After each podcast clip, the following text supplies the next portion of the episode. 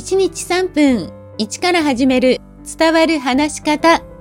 こんにちは。フリーアナウンサー、話し方講師、キャリアコンサルタントの三島澄江です。番組をお聞きくださいましてありがとうございます。さあ、この番組では話し方をはじめ聞き方やコミュニケーション全般についてお伝えをしています。今日は私が最近意識しているお困りの方を見かけたらすぐに声をかけようというお話です。まあ、なぜそう思うようになったかというと、実は少し前になりますが、こんなことがあったんです。バス停で並んでいたら、目の不自由な方に、この列は何の列ですか？バスに並んでいるんですか？と尋ねられたんです。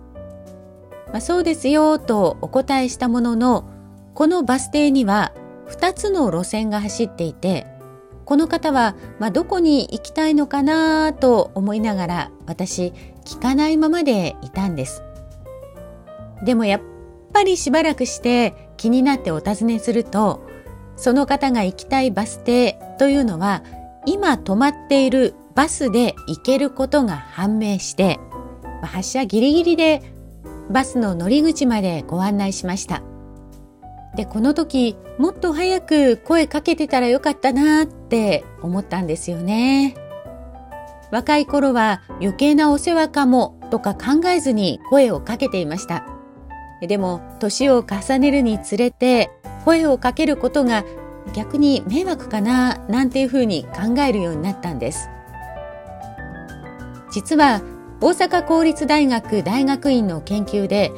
日本人の大学生とアメリカ人の大学生の人助けの違いを調査したものがあります。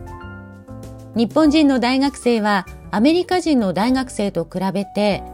たとえ親しい人が困っていることが分かっていても、その相手がはっきりと援助を求めてこない限りは援助をしない、そんな傾向があるんだそうです。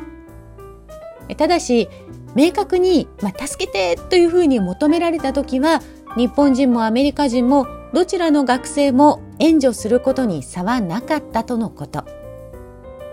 日本人が人助けをためらいがちであることは従来の文化心理学研究においても繰り返し示されているとのことです。まあ、忖度という言葉がありますが相手が困っているかもしれないと思っても、まあ、もしかしたら自分が助けることで相手が迷惑に感じるかもそういうふうにいろいろと忖度しがちなのかもしれません。でも自分が困っている時、なかなか助けてという一言言えないことがあります。なので、まあ、今回のバス停での出来事を思い出して、相手の人が困っているかなと思ったら、これからは昔の私のようにおせっかいさんになろうと思います。今日も最後までお聴きくださいましてありがとうございました。